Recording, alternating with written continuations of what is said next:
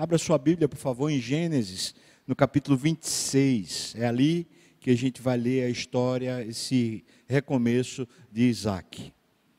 O Hernandes Dias Lopes, ele diz que quando a gente está numa crise, é quando Deus coloca a gente num cruzamento. A gente precisa escolher para que lado a gente vai. E ele fala: aqueles que têm fé em Deus, eles escolhem crescer, eles se avantajam, eles renovam, eles requalificam a vida. Aqueles que estão perdendo a fé, eles vão por outro caminho. Um caminho de depressão, de se deixar tomar e se envolver emocionalmente pela crise, e vão se apequenando cada vez mais, se tornando muitas vezes pessoas apóstata, sem fé. Qual dos dois caminhos você escolhe? Veja que Deus está renovando a nossa alma através da Sua palavra e do seu espírito. Veja que o Evangelho de Deus fala sobre uma ressurreição. A morte não é o final. A história de Cristo termina contando a sua ressurreição, a sua glorificação. Por isso eu e você não somos daqueles que perecem, não somos daqueles que desistem, antes pelo contrário, nós florescemos no deserto. Gênesis 26 traz essa história. Veja o, texto já começa falando sobre uma calamidade. A partir do versículo 1 diz: Sobrevindo fome à terra, além da primeira, a vida nos dias de Abraão. Você vai lembrar em Gênesis 12 que veio uma fome terrível sobre a terra de Canaã e Abraão escolheu ir para o Egito naquele período. Agora é o tempo de Isaac, Abraão já é morto. Agora o patriarca da nação é Isaac. E está dizendo que veio uma fome do tamanho daquela fome que houve nos dias de Abraão. Então diz: Foi Isaac a Gerar.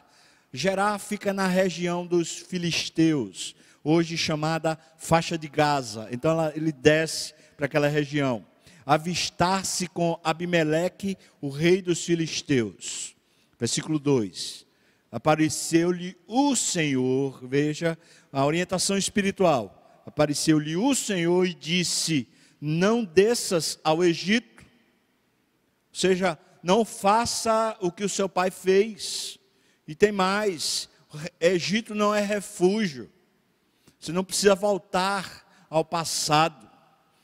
Não desças ao Egito, ele continua: fica na terra que eu te disser, habita nela, e serei contigo e te abençoarei porque a ti e à tua descendência darei todas estas terras e confirmarei o juramento que fiz a Abraão, o teu pai. Veja que Deus se encontra com Isaac no tempo da crise, é no tempo da seca, no tempo que há fome sobre a terra. É nesse momento que Deus diz: Eu vou lhe orientar onde você deve ficar, permanecer e eu estou confirmando com você a minha aliança, a aliança que eu fiz ao seu pai. Não vá buscar refúgio no Egito. Você sabe que o Egito, é um, na, na teologia bíblica, é uma referência ao mundo, uma referência a esse mundo sem Deus. As coisas ilícitas, as coisas é, imorais, as coisas corruptas do mundo. Não vá se confiar nas estratégias do mundo, na competência do mundo, nos recursos do mundo. Não vá. Deixe que eu vou lhe guiar. É isso que Deus está falando para Isaac. Deixe que eu vou lhe guiar. Eu vou lhe dizer onde você deve ficar. O lugar onde ele deveria ficar é em Gerar. Por isso, esse encontro com o Senhor foi justamente quando ele começou a sair da terra, e Deus disse: Não vá para o Egito, vá para o lugar que eu lhe mostrarei, e o lugar que ele me mostrar era Gerar. Gerar ficava nessa região, já lhes falei. Versículo 4 diz: Eu multiplicarei a tua descendência como as estrelas do céu, e lhe darei todas estas terras mesma promessa que tinha sido dada a Abraão. Depois ele continua: Na tua descendência serão abençoadas todas as nações da terra. Esse é um artigo dessa, dessa promessa de Deus que fala a respeito da espiritualidade. Uma promessa, um aspecto da promessa fala a respeito de prosperidade ou garantia de sustento material. E o outro aspecto da promessa é a respeito da espiritualidade. E ele fala essas duas coisas, eu estou garantindo. Eu estou garantindo a terra, garantindo que você cresça nessa terra, mas eu estou também garantindo para você uma promessa, uma aliança espiritual, onde você abençoa toda a terra. Veja que ele diz: na tua descendência serão abençoadas todas as nações da terra. Versículo 5: Porque Abraão obedeceu a minha palavra e guardou os meus mandados, os meus preceitos, os meus estatutos e as minhas leis. Ou seja, Abraão creu e tornou-se convicto daquilo que Deus tinha determinado para ele. O que Deus está dizendo, como um testemunho para o filho de Abraão, é: olha, Abraão se envolveu, se comprometeu totalmente com o meu projeto. Ele não deixou nada de lado. Aquilo foi um processo de vida. Abraão, à medida que foi conhecendo a Deus, ele foi se comprometendo cada vez mais, até chegar um momento onde o nascimento de Isaac é um completo milagre. E mesmo tendo vivido esse milagre tão grandioso, quando é chamado por Deus para sacrificar Isaac, Abraão não tem dúvida, ele sobe o monte Sião e vai sacrificar o seu filho, diz o texto de Hebreus, ele estava crendo por causa da promessa, na ressurreição até do seu filho, caso fosse necessário. Mas ele cria na provisão de Deus. Então Deus está falando agora para o filho de Abraão: olha, seu pai foi obediente, seu pai se comprometeu comigo, seu pai resolveu caminhar a sua vida aos meus pés. E veja que é um exemplo para o filho. O versículo 6 diz: Isaac, Isaac pois, ficou em Gerar. Ou seja, ele começou a se comprometer realmente em obedecer a Deus. Ora, deixe-me dizer para você que certamente, geograficamente falando, essa não era a melhor região para alguém morar. A região de Gerar não era uma região boa no sentido material de se morar. Ao que tudo indica pelo, pelo decorrer do texto é que quando Isaac resolveu sair da sua terra, ele estava indo em direção ao Egito. Quando ele chega em Gerar, Deus diz: Olha, fica na terra que eu te mostrar. E mostrou Gerar, e agora Isaac resolve, mesmo sabendo que há fome na terra, ele resolve se comprometer com a promessa de Deus. Esse texto já começa dando uma rica lição para nós a orientação divina parece se tornar muito mais clara para aqueles que querem no momento da crise.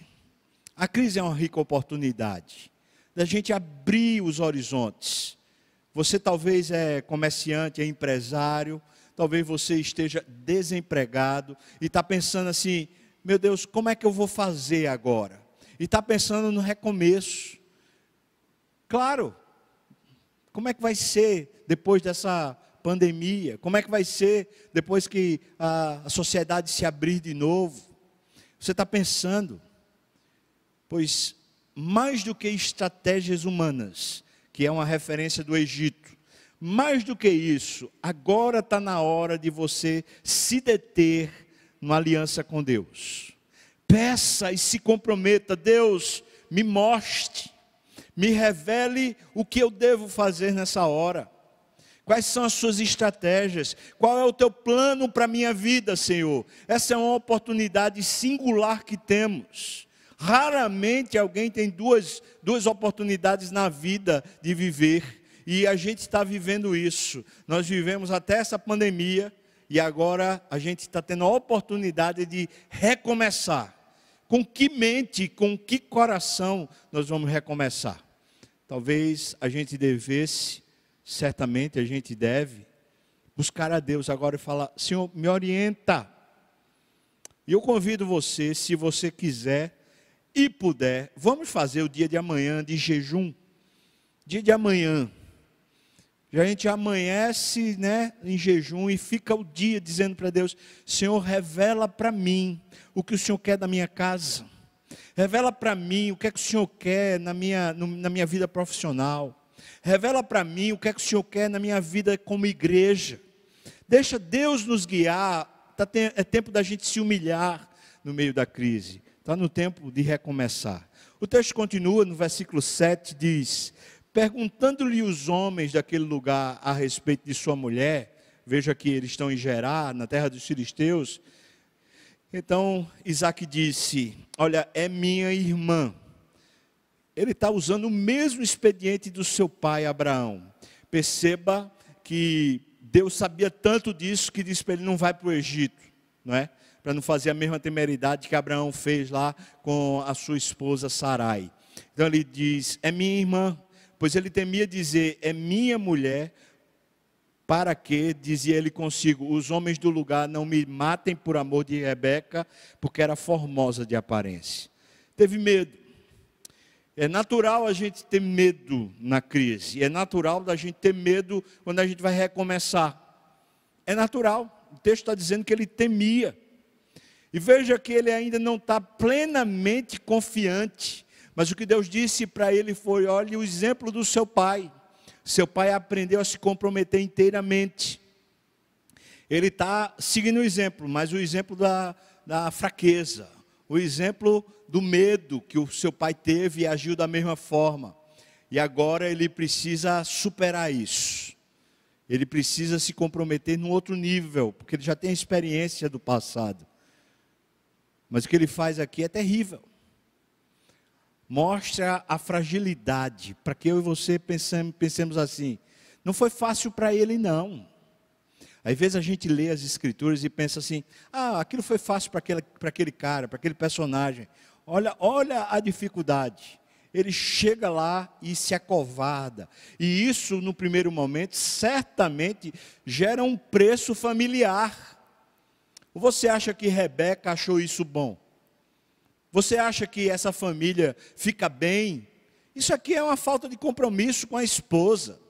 Isso aqui é uma omissão. É sério. É um problema grave. Você acha que esse casamento ficou bem? Quantas famílias, por causa da crise, se desestruturam ou se desestruturaram? Está vindo a galope a intervenção divina. Se você, marido, se você, esposa, se compromete com Deus, nesse momento de crise, onde talvez um dos lados faltou com você, talvez foi irresponsável, talvez foi omisso, talvez deixou de dar aquilo que deveria dar, ou simplesmente reteve aquilo que não deveria reter, está na hora da gente buscando a Deus começar a se comprometer, porque eu digo para você, vem a galope, nesse recomeço, vem a galope a providência divina para reestruturar sua casa, se você realmente quiser se comprometer com o Senhor. O texto diz, versículo 8: Ora, tendo Isaac permanecido ali por muito tempo, veja o que o texto diz. Abimeleque, que era o rei dos filisteus, olhando da janela, viu que Isaac acariciava Rebeca, sua mulher. Então, então Abimeleque chamou Isaac e lhe disse: É evidente que ela é tua esposa. Como, pois, disseste, é minha irmã? Respondeu-lhe Isaac: É porque eu dizia, é, para que não morra por causa dela. Versículo 10: Disse Abimeleque: Que é isso que nos fizeste? Veja a repreensão de um ímpio. Veja que veio a providência divina, um conserto a retificação desse erro, a repreensão. Olha, se nos comprometermos com Deus, está vindo a intervenção divina para recuperar aquilo que o diabo, porventura, está querendo destruir na nossa casa. Mas muitas vezes a intervenção divina virá com um conserto, com um acerto de contas. Muitas vezes será uma repreensão, às vezes dura de se ouvir. Eu fico imaginando esse homem velho já, esse, esse homem já, já na meia idade, ouvindo o rei dizendo assim: Você é um irresponsável, rapaz. Como é que você faz isso? Como é que você age desse jeito? Você está trazendo desgraça para a terra? É isso que está acontecendo. E ele com a, com a cara mais amarela, respondendo para o rei: É porque eu tive medo. Preste atenção, porque vem a galope a providência de Deus, a restauração da casa, mas a restauração certamente passará por um acerto de coração, um acerto de contas. Continua, facilmente, versículo 10 ainda, facilmente algum do povo teria abusado de tua mulher e tu atraído sobre nós grave delito.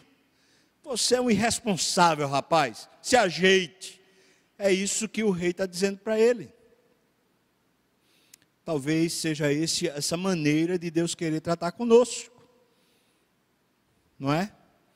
Se há falta na nossa casa, e eu não estou falando falta material, estou falando falta de presença, falta de participação, falta de atenção, falta de carinho, às vezes falta de, de leito mesmo, de, de estar junto conjugalmente falando. Se tem tido falta, talvez Deus está precisando dar uma advertência. Olha, acorda. Se comprometa com sua esposa, se comprometa com seu marido. Vocês são uma só carne. Se comprometa. Não tenha medo da crise, se comprometa. Veja que é isso que Abimeleque está dizendo para Isaac. Você vai trazer desgraça sobre a casa toda por causa da sua falta de compromisso, rapaz. Mas isso se aplica à mulher também. Então, versículo 11 diz: E deu esta ordem a todo o povo. Veja, veja a providência divina. Qualquer que tocar a este homem ou a sua mulher, certamente morrerá. Veja que Deus protegeu essa casa. A repreensão foi um recurso divino para proteger a casa. Mas junto com a repreensão, Deus mesmo com seu manto, não é? Com seu adorno, ele cobriu essa casa dizendo, olha, eles estão ninguém pode tocar, ninguém pode mexer. O rei protegeu eles sem eles merecerem, o nome disso é graça. E digo para você: se você se comprometer com Deus e pedir a Ele, Senhor, mostra para mim o caminho, mostra como eu devo agir agora, nesse momento, pode ter certeza que se Deus nos repreender, se Deus em algum momento disser, você está errado, você está sendo irresponsável, você está sendo orgulhoso, você está sendo medroso, sei lá o quê, ele mesmo se compromete, Deus mesmo se compromete em nos proteger. Ele quer fazer o nosso lar dar certo, nosso casamento dar certo. Mas muitas vezes o processo será assim: uma repreensão e graça suficiente para nos fazer viver e florescer. Mas aí, veja o que diz no versículo 12. Está resolvida a questão familiar, pelo menos em parte, porque aí certamente seguiu um processo de restauração da confiança, porque eu imagino Rebeca muito abalada. O que é que você acha? Hum, eu acho que sim, né? Ela muito abalada, começa um processo entre eles de restauração familiar, mas aí o versículo 12 diz sobre um outro aspecto. Agora é o aspecto que eu vou chamar profissional, econômico, da casa, da família, diz: semeou Isaac naquela terra. Olha, pode ter certeza que não faltou gente para dizer para Isaac assim: rapaz, que, que trabalho perdido é esse? Há fome na terra, essa terra está seca, improdutiva, esse lugar não produz nada. Sabe, aqueles arautos da desgraça, gente que está o tempo todo só para falar mal e falar realmente mal da vida, gente que só está para lamentar. As mídias, sinceramente, irmãos, a gente precisa dar um jeito nisso na nossa vida. Fica ouvindo a desgraça de dia e de noite. A gente fica se, alimentando do que não presta. Você pode ter certeza que chegou gente para Isaac e falou assim: vai semear aqui? Rapaz, não tem esse trabalho não. A terra está seca. Mas Deus tinha dito para ele: Olha, eu vou lhe abençoar. Eu vou lhe abençoar. Você acredita nisso? semeou Isaac naquela terra, e no mesmo ano, no mesmo ano, no ano de seca, ele recolheu cento por um. E, e o texto explica porque o Senhor o abençoava. Está aqui, irmão, a mão de Deus invisível. Porque ele plantar uma coisa, mas ele colher a cento por um é milagre. é milagre, é no deserto. Esse lugar é seco, esse lugar é desértico, esse lugar tem fome na terra, mas Deus está abençoando esse homem. Veja que ele está produzindo no meio da calamidade, no meio da fome. E Deus abençoou. Então tem milagres chegando. Dentro das estratégias divinas sempre tem e a gente sempre pode contar com uma mão interventora, abençoadora do Deus que diz que se o buscarmos, se nós o buscarmos, ele certamente se revelará a nós. Do Deus que diz que ele se torna galardoador, ou seja, abençoador daqueles que o buscam. Então a gente pode contar, pode ter certeza que a bênção de Deus vem.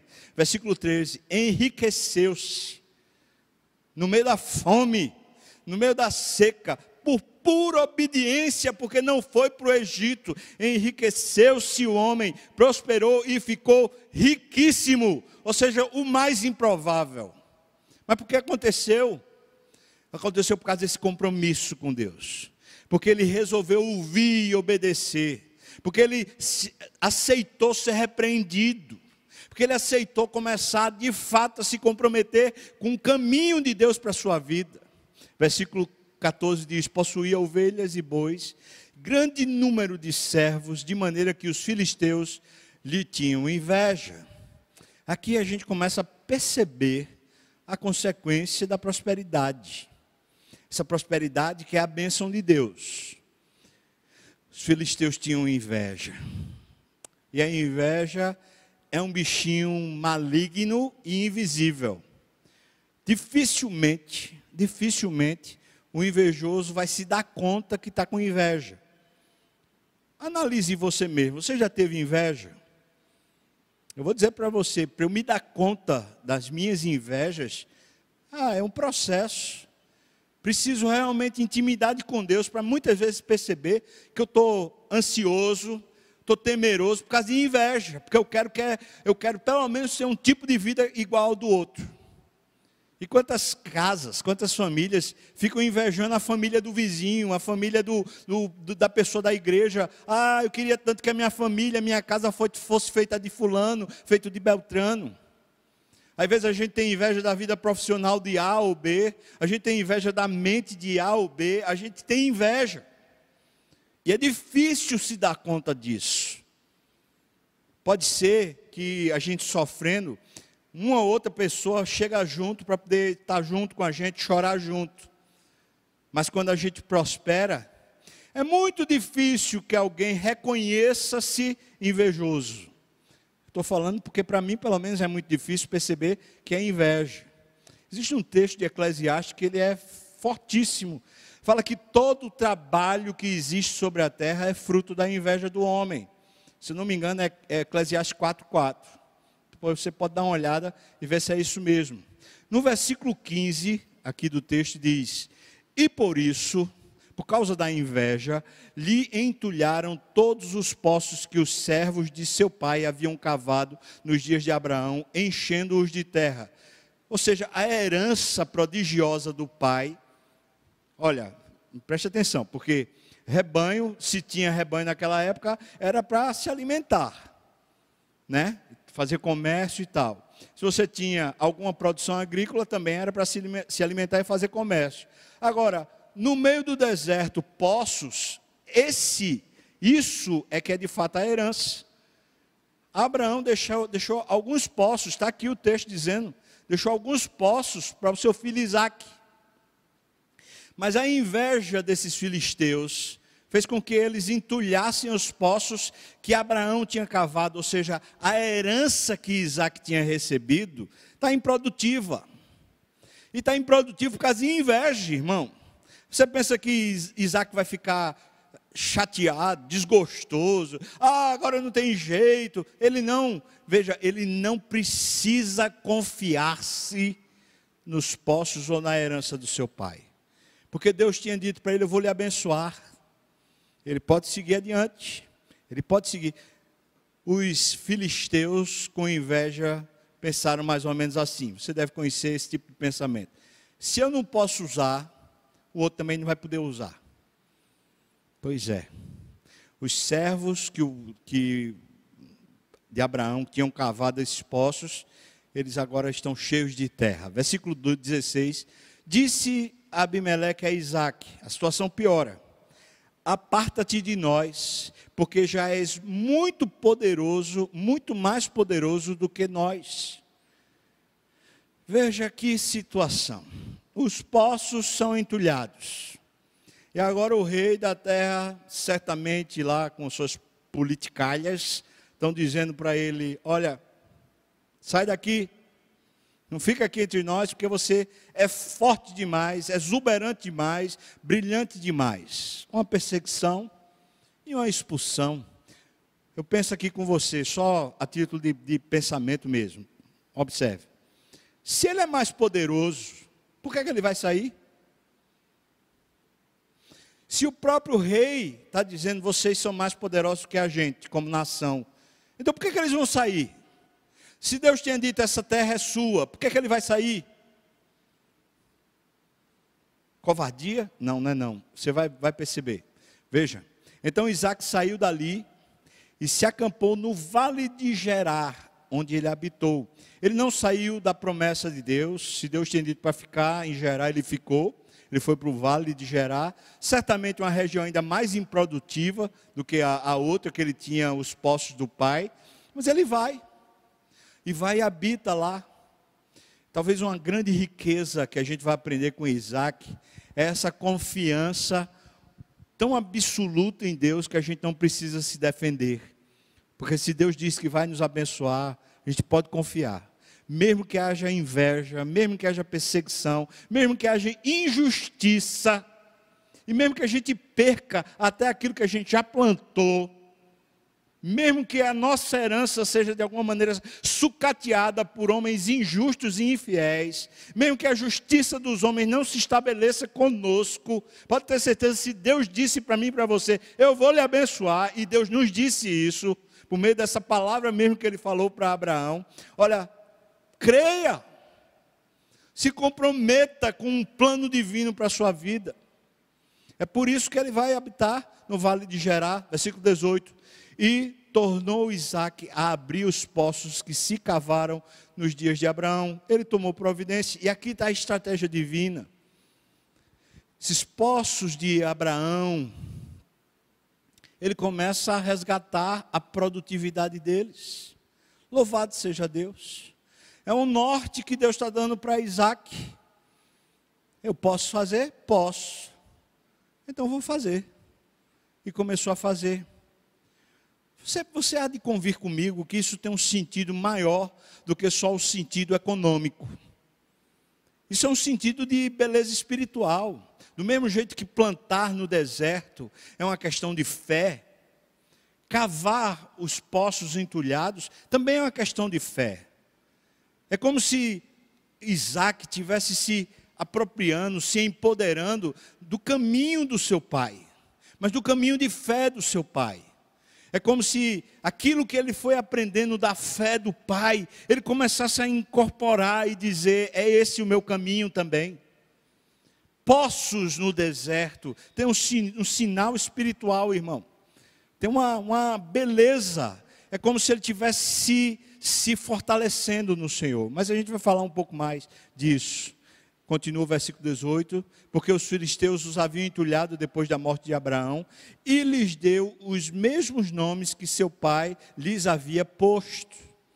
Ou seja, ele está retomando o caminho de fé do seu pai. Versículo 19: Cavaram os servos de Isaac no vale e acharam um poço de água nascente. Aqui é, é muito interessante essa, esse adendozinho de água nascente, porque quer dizer, ele era perene. Alguns poços não eram perene, né? Dependendo do, da, da, seca, o lençol freático baixava e aí você não tinha mais água naquele poço. Mas esse aqui, de água nascente, tinha água o tempo todo. Ou seja, além dele retomar a vida de fé do exemplo do seu pai, ele começa a viver uma vida de fé, de produção da sua própria fé. Eu, eu tenho para mim, isso isso é a minha maneira de interpretar espiritualmente o texto, que é a questão da devoção. Nós temos exemplos e marcos de pessoas que viveram no passado e viveram com Deus pela fé, nas crises, e eles superabundaram, eles floresceram. E a gente pode pegar esses exemplos e dizer o que foi que eles fizeram. Eles buscaram a Deus, eles se comprometeram com a palavra, eles se humilharam diante de Deus, eles fizeram jejum, eles oravam de verdade. E a gente diz: Ah, eu, eu quero esse exemplo para mim. Mas agora, além do exemplo do passado que nos fortalece a fé, nós podemos tomar nossas próprias iniciativas de vida devocional. Como é que você funciona? Eu descobri algum tempo atrás, ali no, no, no, começo da minha jornada de casamento, eu descobri que uma das coisas que Deus mais usa para falar com a minha alma é caminhar. É quando eu oro, é quando eu pego o texto das Escrituras e ele vira sermão, é caminhando. Essa é a minha maneira. Deus, Deus me ensinou a produzir água caminhando. Como é que Deus produz em você água? Essa fonte de água viva jorrando, onde é que Deus faz isso brotar em você? É, é, você tem um jeitinho, não tem? É de manhã, logo cedo, de madrugada, sentado sozinho. É de noite no silêncio. Qual é a hora da sua produtividade? Mas esse é o seu jeito, que é diferente talvez dos, dos antigos, do, do passado. Mas aqui, Isaac começa a produzir. Aí a gente chega no versículo 20 e diz: mas os pastores de Gerar, é claro, quando a gente está florescendo espiritualmente, vai vir, vai vir coisa do diabo. Mas os pastores de Gerar contenderam com os pastores de Isaac, dizendo: Esta água é nossa. Por isso chamou o poço de Ezeque, porque contenderam com ele. Então, cavaram outro poço. Veja como Isaac é. Disse, tá bom, vocês estão tomando? Tomem. Deus tem mais para mim. Deus não vai faltar, não, na sua promessa comigo. Ele vai lá e cava outro poço. Versículo 22, né? Partindo dali, cavou ainda outro poço. E como por esse não contenderam, veja que ele foi cavando o poço e o povo foi tomando, foi tomando até que chegou lá. Como por isso não contenderam, chamou-lhe de Helbot e disse: Veja o que ele disse, porque agora nos deu o Senhor o lugar e prosperaremos na terra. Para ele foi só sinal da aliança de Deus com ele. Tá certo, quer tomar isso? Tome. Quer tomar isso também? Tome. Deus vai me, vai me mostrar a estratégia dele, agora ele sabe. É esse lugar aqui, esse lugar que Deus me deu largueza versículo 23. Dali ele subiu para uma cidade chamada Berseba. Berseba é o nome que ela ganha, por causa do acordo que ele faz. Mas diz aqui o versículo 24: Naquela mesma noite, lhe apareceu o Senhor e disse: Veja a orientação divina. Eu sou o Deus de Abraão, o teu pai. Não temas. Isso quer dizer que esse momento todo, esse homem está ajustando suas emoções. É só para que eu e você entendamos que isso não era fácil. Tudo isso aqui gerava nervosismo, ansiedade, crise, tristeza, sofrimento. Deus abençoando, mas ele está passando pela crise, só que ele resolveu confiar. Então Deus aparece para ele e fala: Não temas, porque eu sou contigo, abençoar-te-ei e multiplicarei a tua descendência por amor de Abraão, o meu servo. Eu tenho um negócio com você e você vai ser próspero. Versículo 25, então, levantou ali um altar. Veja só, irmão, foi no lugar onde ele fez o poço, esse poço definitivo que Deus disse é aqui o lugar, foi nesse lugar que ele fez e levantou um altar. Lutero fala que a vida espiritual, a vida devocional, ela vai do campo para a igreja, da igreja para o campo. Ou seja, a gente não tem vida espiritual apenas na igreja a gente tem a vida espiritual como um todo. Vai para o trabalho para servir a Deus, e vai para a igreja para adorar a Deus, e vai para a igreja servir a Deus, e vai para o trabalho adorar a Deus. Ou seja, a gente faz esse círculo constante na vida. Veja que Isaac já está dando um exemplo. No lugar do seu trabalho, certamente no lugar do poço, é onde ele cria o gado, é onde ele faz a, a sementeira. No lugar do trabalho é o lugar do altar. É isso que ele fez. Levantou ali um altar e, tendo invocado o nome do Senhor, armou a sua tenda e os servos de Isaac abriram ali um poço, mais um poço. Versículos 26 a 33 diz: De Gerar, lá na terra do, do rei, lá, Abimeleque, foram ter com ele Abimeleque e o seu amigo Alzate e Ficol, comandante do seu exército. Então veja que essa é uma visita oficial, vamos colocar assim. A comitiva do rei está chegando. Disse-lhes Isaac: porque vieste a mim, pois me odiais e me expulsaste do vosso meio. Veja que a relação está quebrada. A relação de Isaac está quebrada com o rei, por causa do rei. Isaac não fez absolutamente nada. Mas o rei e o pessoal né, do reino começou a perseguir, mesmo Isaac sendo mais forte do que eles, conforme a própria confissão do Abimeleque. Então ele está dizendo: Você vieram aqui fazer o que comigo? agora. Você, você entende? É como se ele estivesse assim dizendo, rapaz, eu não aguento mais. Já, já toda vez, toda vez, toda vez. O que, que é que vocês querem comigo? Vocês me odeiam. Mas preciso dizer para você que a bênção do Senhor não vem só no aspecto financeiro, no aspecto familiar. Vem também restaurar a sua reputação. Veja o que o texto diz, versículo 28. Eles responderam: Nós vimos claramente que o Senhor é contigo. Esses são os inimigos, esses caras não são crentes, eles representam toda a mundanidade que persegue o crente. Mas diz: Vimos claramente que o Senhor é contigo, então dissemos: Haja agora juramento entre nós e ti. Façamos uma aliança contigo. Aqui não é uma aliança do tipo a gente vai ser parceiro de negócios, não. Aqui é uma aliança do tipo assim: a gente não vai mais mitigar você, não vai mais destruir você, a gente não vai mais perseguir você.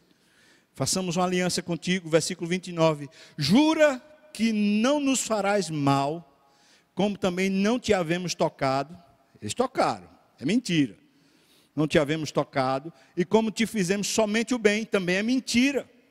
Mas se o cara está tá vindo aqui dizer, vamos fazer uma aliança, fazer um acordo, ele continua e te deixamos ir em paz. Tu és agora o abençoado do Senhor. É verdade. Ele é o abençoado do Senhor. Mas o resto do que ele falou é mentira. Esses caras ficaram fustigando Isaac, empurrando ele, empurrando para fora do território, mandou ele sair, pegaram os poços, entulharam, fizeram tudo que era mal, por isso ele falou: vocês me odeiam, o que é que vocês querem agora? Os caras estão com medo de Isaac. Então, dizendo, a gente está vendo que Deus abençoou você, a gente quer um acordo aqui de que você não vai nos fazer mal. Veja o que é que Isaac fala, versículo 30. Então Isaac lhes deu um banquete. Sabe o que é isso? Na antiguidade. Aquilo que o Salmo 23 diz: Preparas-me uma mesa na presença do meu adversário, unges-me a cabeça com óleo e o meu cálice transborda. É isso aqui. É o que Isaac está fazendo. Ele prepara um banquete e fala: Vamos entrar em paz, vamos entrar em um acordo. A gente fica em paz. Fez um banquete, comeram e beberam. Levantando-se de madrugada, juraram de parte a parte. Ou seja, esse negócio durou a noite toda na conversa lá, a noite toda. Juraram de parte a parte. Isaac os despediu e se foram em paz. Percebe? Chegou a paz. Isaac é um pacificador. Na hora que o inimigo que contendia contra ele sem razão quis finalmente entrar num acordo de paz, ele falou assim: é paz, está tranquilo, não quero vingança, vamos viver em paz. E ele fala, versículo 32. Nesse mesmo dia, no dia da paz, nesse mesmo dia, vieram os servos de Isaac e, dando-lhe notícia do poço que tinha cavado, lhe disseram: Achamos água. Louvado seja Deus a pacificação é mais um poço que Deus abre na nossa vida. Versículo 33: Ao poço chamou-lhe Seba, por isso a cidade ganhou o nome de Berseba. Berseba é o nome daquela cidade até ao dia de hoje. Ou seja, Deus abençoou esse, essa vida com muitas intempéries, no meio do deserto, tendo fome, tendo seca, perseguição, problema familiar, nada disso impediu de Deus abençoar Isaac. E veja que o fim dessa história é que muita coisa foi refeita na vida de Isaac e na vida de Rebeca. Eu espero que você confie no Senhor a respeito da providência de Deus, do cuidado de Deus com você. E certamente há muito de Deus para nós se prepare, irmão, se prepare espiritualmente. E eu chamo você, se você quiser. Vamos fazer jejum amanhã? Pela nossa casa, pela nossa vida. É um ato de humilhação diante de Deus. Senhor, eu preciso de discernimento espiritual. Eu preciso. Vamos orar? O pessoal do louvor pode vir. Obrigado, Deus, pela tua palavra viva e eficaz. Obrigado porque o Senhor diz que vai nos abençoar. Eu sei que é essa sua palavra. Também sei que o Senhor diz que se te buscarmos, o Senhor se torna galardoador, abençoador, por graça é, de nós, Senhor Deus. Eu te peço, Senhor, nos oriente. Como pastor, eu peço que o Senhor oriente a igreja, oriente a liderança da igreja no retorno no recomeço. Senhor, como pastor, eu peço por cada membro dessa igreja que o Senhor, nos retornos da vida, nos recomeços, eu peço que o Senhor oriente cada um desses membros, Pai. Abençoa teu povo. Enche-nos, Senhor Deus, dessa sabedoria, dessa humildade, dessa prontidão.